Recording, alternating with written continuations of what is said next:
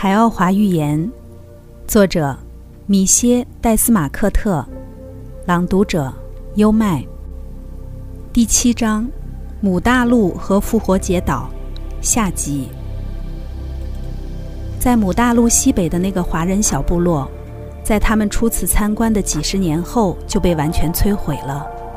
这样，他们实际上拥有了整个大陆，城镇。运河和道路的建设很快就开始了。路是用巨石板铺设的，他们的常用交通工具是一种飞行车，和我们的拉提沃科没什么差别。他们从自己的星球上引进了一些动物，比如狗和球鱼。阿瑞姆 X 三上的人非常偏好球鱼，还有猪。当他告诉我这些被引进的动物时，我想起了自己之前在那颗著名的星球上看见猪和狗时的震惊感。一下子，我想明白了很多。他们的男性平均身高是一米八，女性一米六。他们的头发是黑色的，眼睛也是一种漂亮的黑色，而皮肤是淡淡的古铜色。当我们在阿瑞姆 X 三上停留时，你见过一些这样的人。我想那时你已经猜到他们是波利尼西亚人的祖先。这样，他们在大陆的东南西北都建立了定居点，包括十九座大城市，其中有七座是宗教性的圣城。小村庄星罗棋布，因为这些人是娴熟的农场主和牧场主。他们效仿了阿瑞姆 X 三星球上的政治制度。他们在很久前就发现，唯一管理好国家的方法是让七名智者成为政府首脑。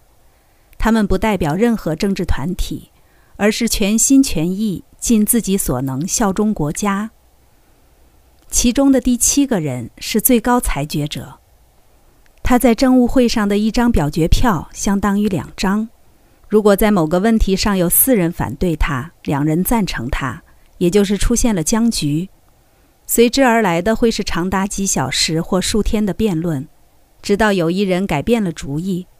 这种辩论是基于智慧以及对人民的关爱。这些高层人物不会因领导国家而获得任何丰厚的物质好处，他们的天职就是去领导国家。而这么做的原因，是因为他们热爱为祖国服务，这样避免了隐蔽的投机分子混入领导阶层。我们国家现在的领导人们可不是这样，我有点苦涩地说道：“这样的人是从哪里找来的？”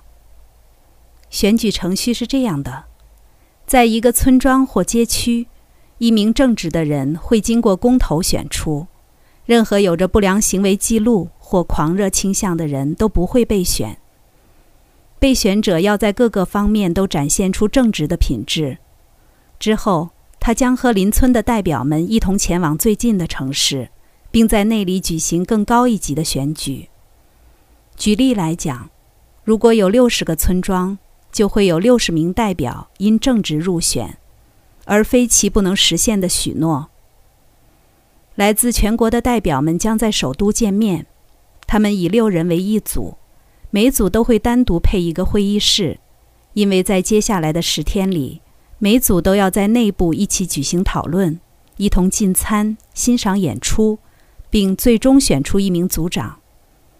这样，如果有六十个代表分成十组后，就会选出十名组长，之后再用同样的方式从这十个人里选出七人，最终一名最高领导。会从这七人里选出，他将被授予国王的称号。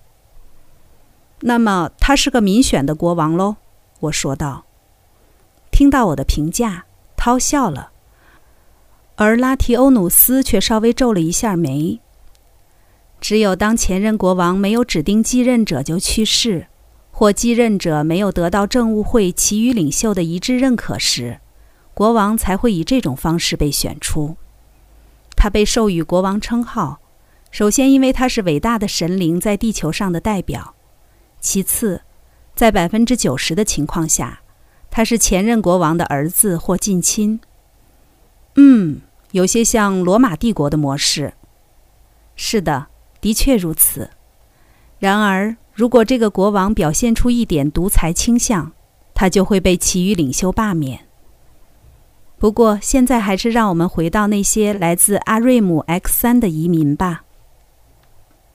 他们的首都萨瓦纳萨坐落在一个俯瞰着苏瓦图湾的高原上，那高原海拔有三百米。除了位于大陆东南和西南的两片丘陵外，它是母大陆最高的地方。抱歉，涛，我能打断一下吗？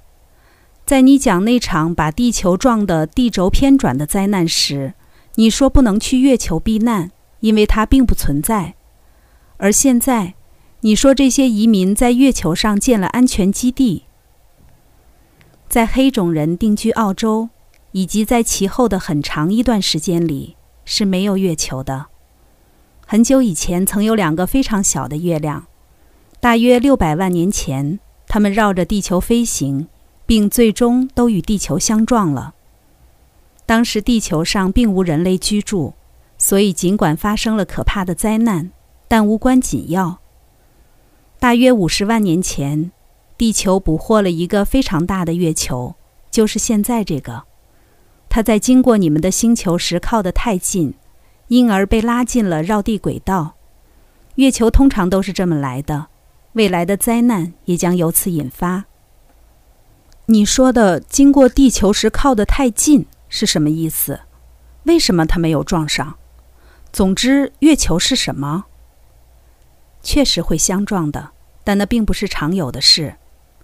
月球原本是一颗以螺旋形轨道绕其恒星转动的小行星，它的轨道半径会越来越小，因为惯性小，所以螺旋转动的速度要比大行星更快。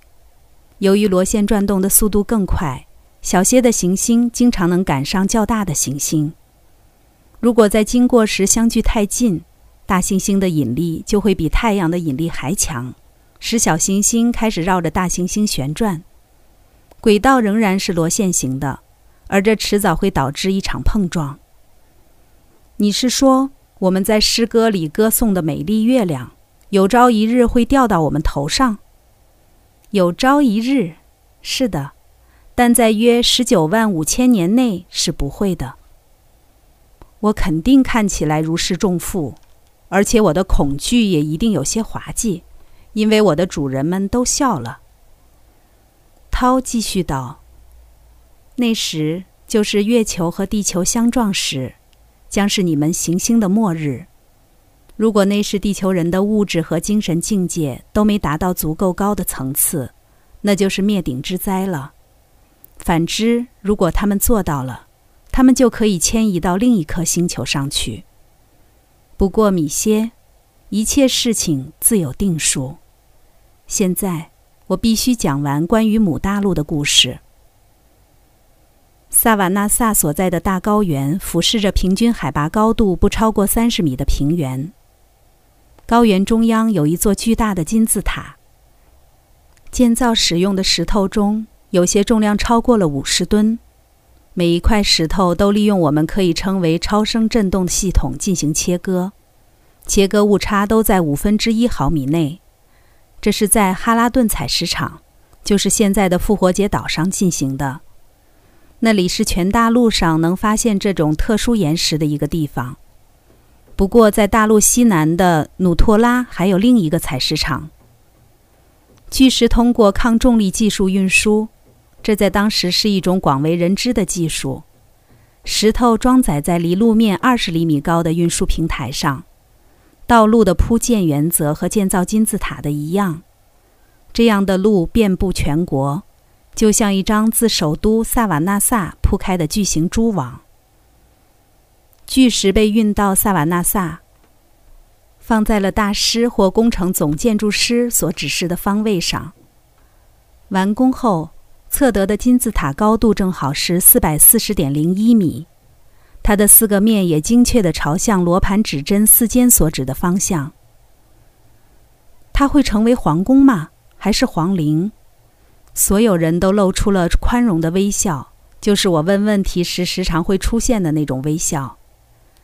都不是米歇，这座金字塔的作用远不止于此，它是一个工具。我承认，它是一个巨大的工具，但它终归是个工具。埃及的胡夫金字塔也是个工具，虽然它的尺寸要小很多。一个工具，请解释一下，我跟不上你了。我真的跟不上涛的思路了，但我可以意识到，一个巨大的谜团即将在我面前揭开，一个激发了那么多疑问，而且成为地球上那么多文学作品主题的谜团。你已经知道，涛继续道，他们是十分先进的人类，对宇宙法则有着深刻的认识。他们用金字塔捕获宇宙射线、宇宙力、宇宙能量以及地球能量。金字塔内的房间是按照一个精确的方案规划的，它被当作国王和其他一些圣贤与宇宙中其他星球和世界进行心灵感应交流的强大通讯中心。现在的地球人已经无法用这种方式与外星人交流了，但在那时，姆大陆人通过自然手段和对宇宙力的运用，持续地与地外人类保持着通信。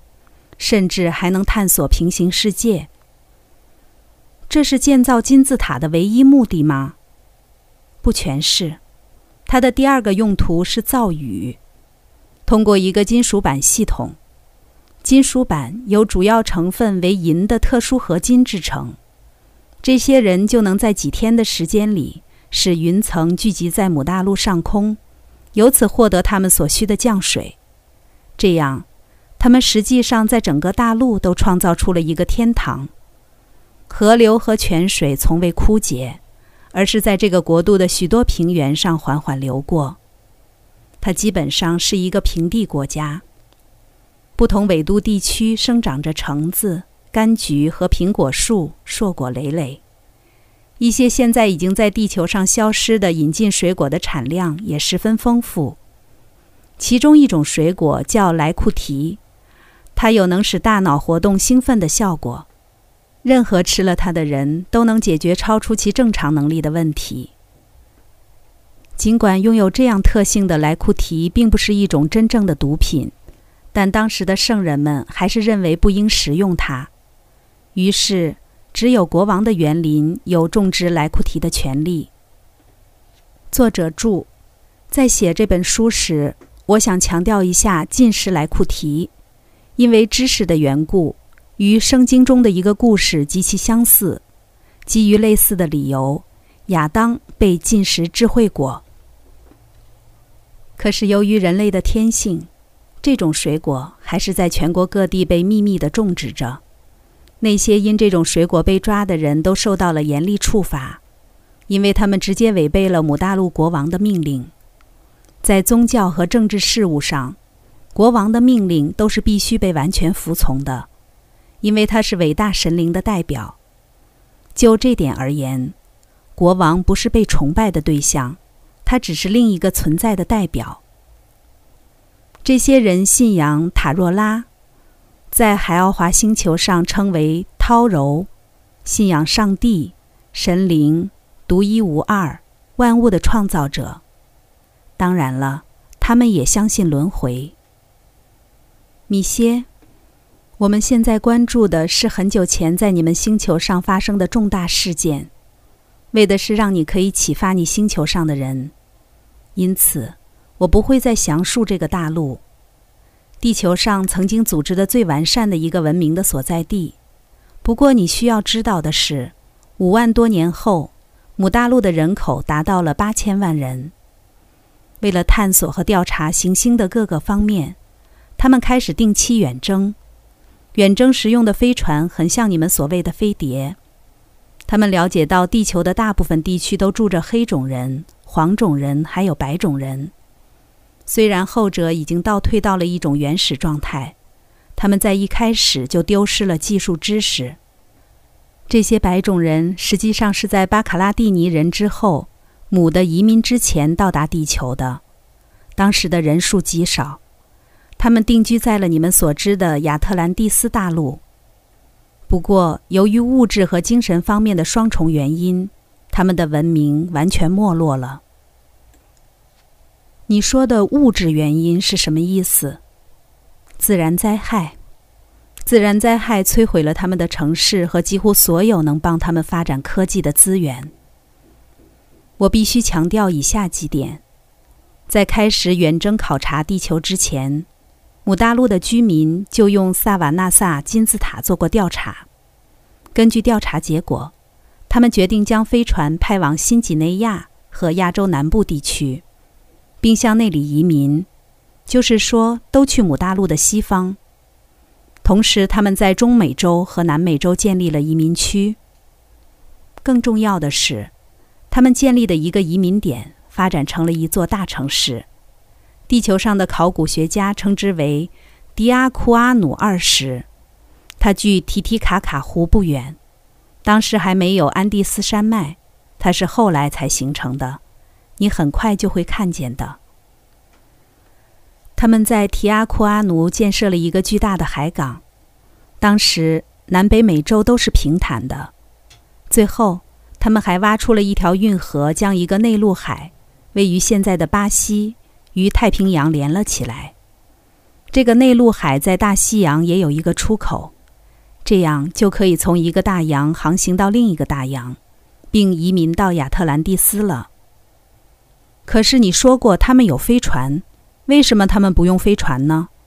如果他们开凿了一条运河，那一定是打算用船了。他们用飞船就像你们现在用飞机一样，米歇。但对于非常重的货物，他们会使用抗重力的机械，就像现在地球上使用的重型车辆一样。所以，就像我说的，他们移民到了亚特兰蒂斯大陆。当时，由于不认可来自母的新政府和新宗教，许多亚特兰蒂斯的白种人都倾向于迁移到北欧地区去。他们乘着蒸汽机和风力推动的海船出发。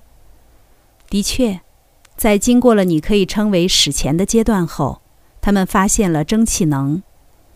我还需要讲的是，当时不列颠还不是一个岛，它和北欧相连。直布罗陀海峡也不存在，因为非洲直接和欧洲南部接壤。许多亚特兰蒂斯的白种人也移民到了北非，与当地的黑和黄种人的混血种混居在一起。长达数千年的混居在北非产生了新的人种，就是你知道的帕帕尔人、图阿雷格人等等。我们那段时期经常访问地球，在我们觉得恰当的时机。我们会公开拜访母大陆的国王，并根据他的请求或提供的信息去探望那些新的移民点，比如印度或是新几内亚。因为母大陆人在同化当地的土著文明时会遇到很大的困难。我们会公开坦然地去那里，乘坐的飞船很像带你来海奥华的那艘，不过形状不同。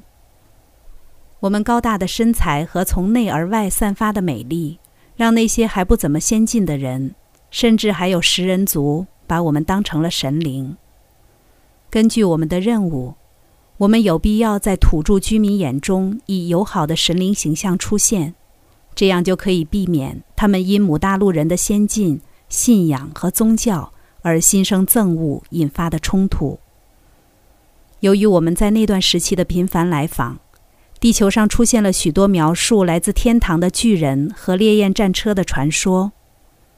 我们是母大陆人的好朋友，而且在当时，我的灵体住在一个和我现在穿着的躯体非常相似的身体中。艺术家和雕刻家们对我们报以了极大的敬意。他们在征得母大陆国王的许可后，开始想办法纪念我们。哈拉顿。复活节岛上的那些巨石像便是一个例子。就当时的文明来说，它们在大小和形状上都是顶尖的伟大艺术品，你可以称之为风格化。我的雕像就是这么来的。它在完工后已经准备要用一种服务于全母的巨型平台运输，目的地一直是萨瓦纳萨，因为当时的大师们希望将这些雕像树立在国王的园林。或通往金字塔的大道两旁。不幸的是，就在代表着我的那个雕像和其他的一些雕像就要被运走时，一场巨灾摧毁了母大陆。然而，哈拉顿有一部分幸存了下来。关于我说的一部分，你要知道，当时的采石场要比现存的遗址大十倍。我的雕像就位于那块幸免于难的区域。我的风格化形象就这样被保存在复活节岛上。当你告诉我你梦见我以一座石像的样子出现在复活节岛，并且我也确认是那样时，你以为我是在打比喻，但那只对了一半。你看，米歇，有些梦，特别是你的那个梦，受到了拉寇提娜的影响。这种现象在地球上的任何语言里都找不到相对应的词。你没必要理解他，但是在他的影响下，那个梦是真实的。涛就此结束了他的故事。脸上又浮现出那熟悉的微笑，并说：“如果你记不清全部的故事，我会在适当的时候帮你的。”说着，他站了起来，我们也都跟着站了起来。刚才带来的是《海奥华寓言》第七章《母大陆和复活节岛》下集。这里是优麦的书房，欢迎评论区留言点赞，关注主播优麦，一起探索生命的奥秘。